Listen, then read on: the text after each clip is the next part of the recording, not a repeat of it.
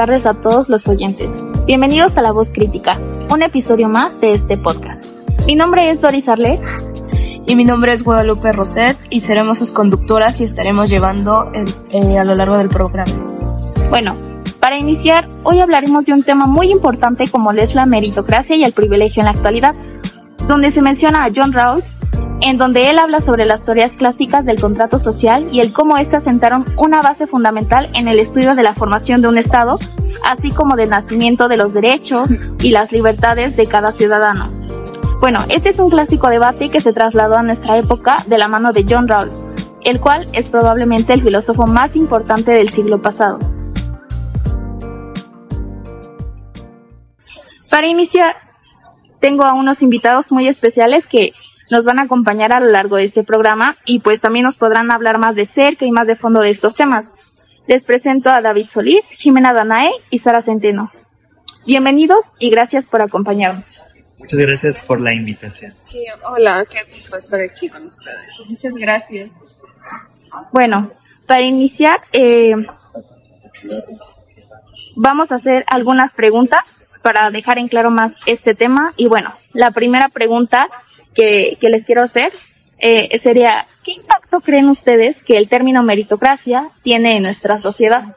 Bueno, lo podemos ver como una idea que inserta en la sociedad actual en donde nos plasman como ejemplo a seguir a personas famosas o importantes, atribuyéndole su éxito a su arduo trabajo, aludiendo a la idea de que si nos esforzamos y trabajamos lo suficiente, cualquier persona puede obtener de igual manera el éxito, cuando realmente existe un sistema que no te lo permite e influyen más tus condiciones predeterminadas.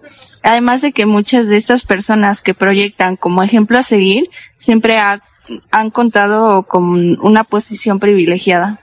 Mm, sí, bueno, yo respecto a esto, yo creo que el concepto de la meritocracia que se usa en la actualidad está ligado mucho a la idea de que todos los individuos pueden alcanzar una movilidad social ascendente si ellos se lo proponen. Yo creo que esta definición de meritocracia resulta problemática dado que está basada en una estructura individualista y excluyente que mantiene a las personas en un estado de competencia perpetua con los demás, ¿no? Asimismo, esta noción de meritocracia no toma en consideración que el poder alcanzar una movilidad social ascendente es más difícil para algunas personas. Esto es evidente, ¿no? Y pues ante la desigualdad de oportunidades, el mérito puede parecer también un criterio quizá más justo y transparente para ordenar nuestra sociedad, pero no es por ello menos inequitativo y elitista sí me parece que es necesario romper con la creencia en la meritocracia para hablar sobre la creciente desigualdad de ingresos en nuestro país.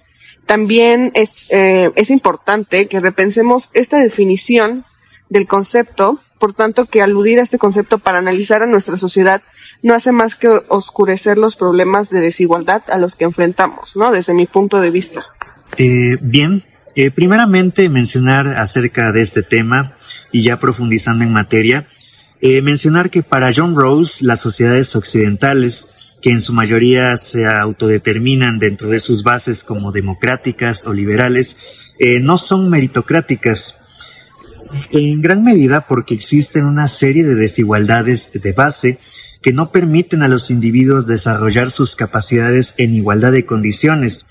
Por ejemplo, Rawls menciona lo referente a la lotería de la naturaleza, es decir, esta capacidad económica o las condiciones en las que nos tocó vivir no son, más que un producto del azar y verdaderamente eh, conforman eh, un resultado de un proceso eh, de esfuerzo propio, no determinantemente.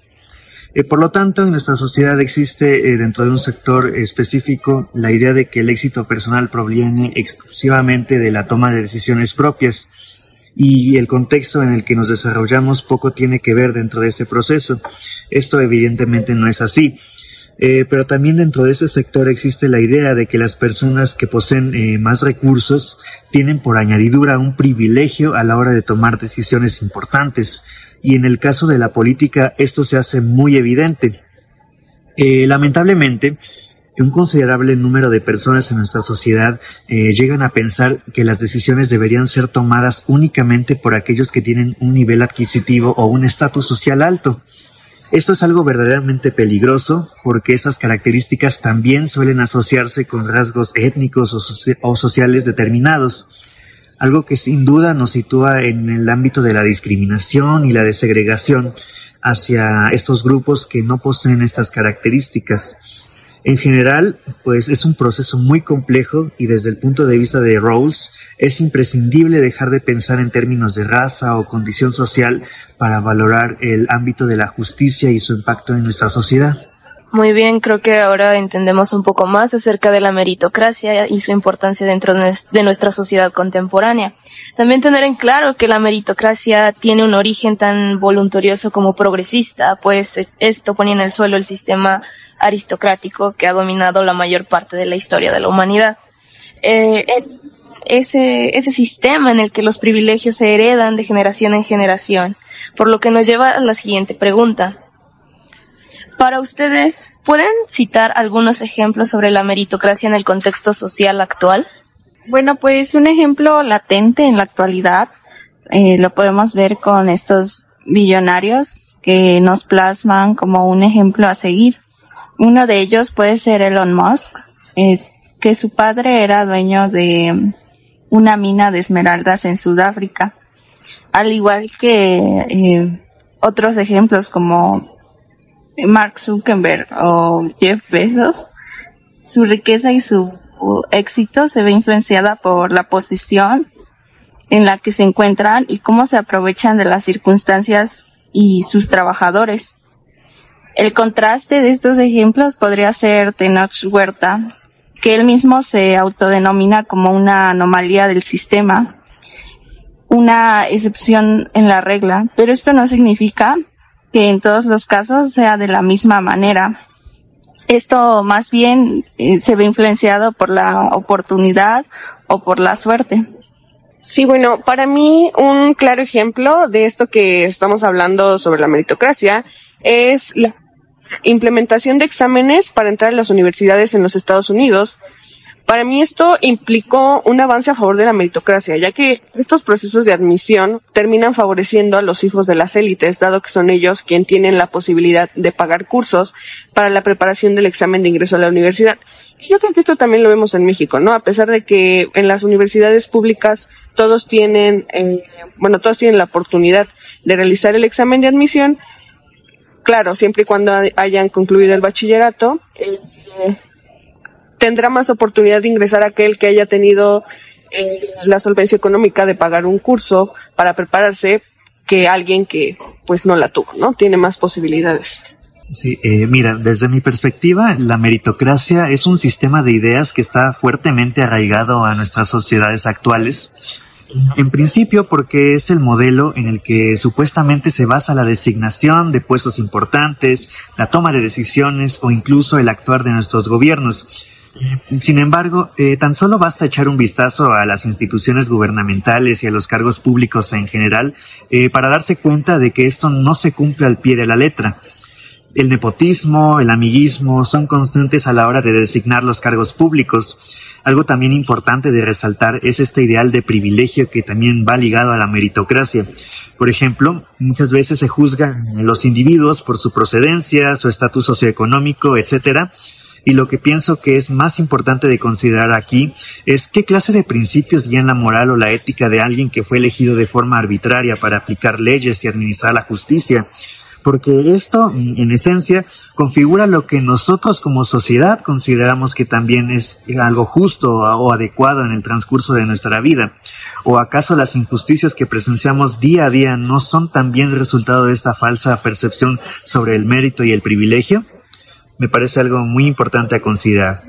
Y bueno, eh, con, con, los ejemplos que nos han dicho nuestros compañeros, eh, se puede decir que se entiende que las oportunidades iniciales pues se ven afectadas muchas veces en las oportunidades iniciales en la vida y pues estas ya vimos que no pueden ser justificadas por los ámbitos de mérito o de mérito y con los ejemplos que han mencionado como que queda un poco más claro que los hombres nacidos en posiciones sociales pues tienen diferentes perspectivas de la vida y el cómo las instituciones de una sociedad se ven favorecidas frente a otras.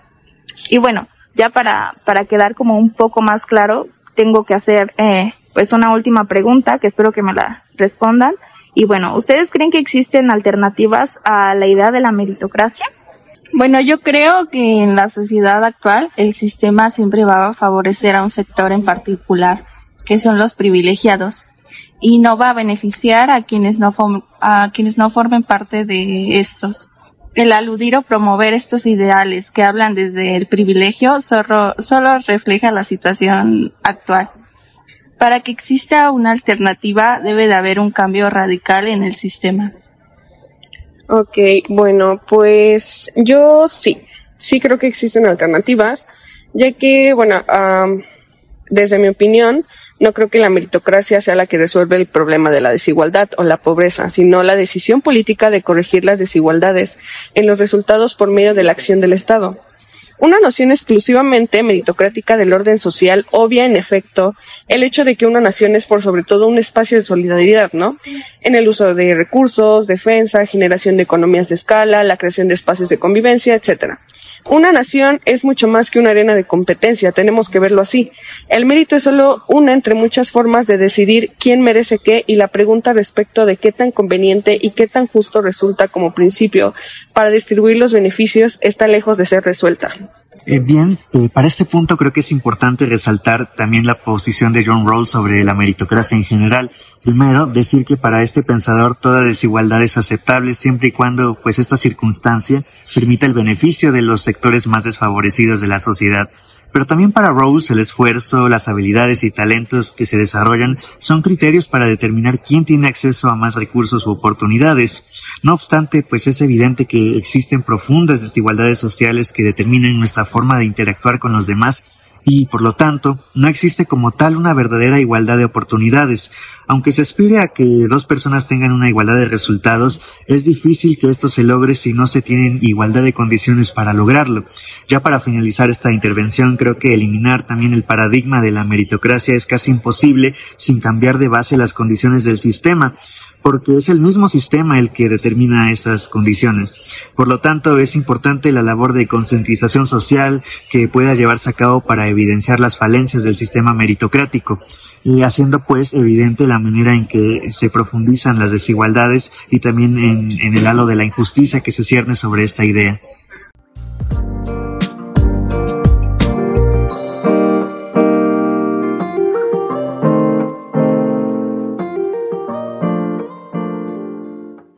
Bueno, ya para concluir y el hecho de haber escuchado las intervenciones de nuestros compañeros, en este contexto es de esperar que Rose, en su búsqueda de integrar la justicia social en la democracia actual, también enuncie un sistema que tenga en cuenta este carácter individualista de la sociedad.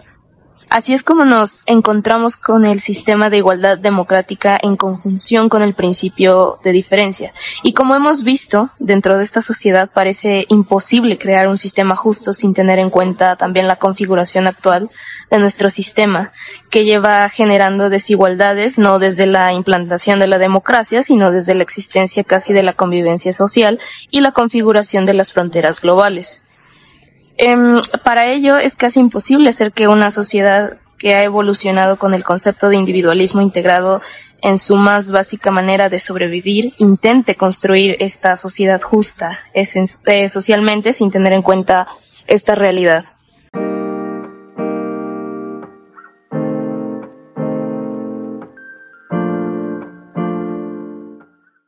Bueno, pues muchas gracias por invitarnos. Sí, gracias por la invitación. Gracias también por su consideración. Sí, a mí me pareció importante debatir este tema, ya que, bueno, es algo que en nuestra actualidad eh, es importante que, que se hable de esto, ¿no? Comprender como sociedad y pues así nos queda un poquito más claro, porque pues nosotros teníamos el desconocimiento de no saber eh, sobre la meritocracia y el cómo John Rawls lo planteaba. Sí, yo creo que también eh, la perspectiva de John Rawls es, es muy interesante, ¿no? Como él, él plantea este término de meritocracia, como él lo, lo rescata en su libro.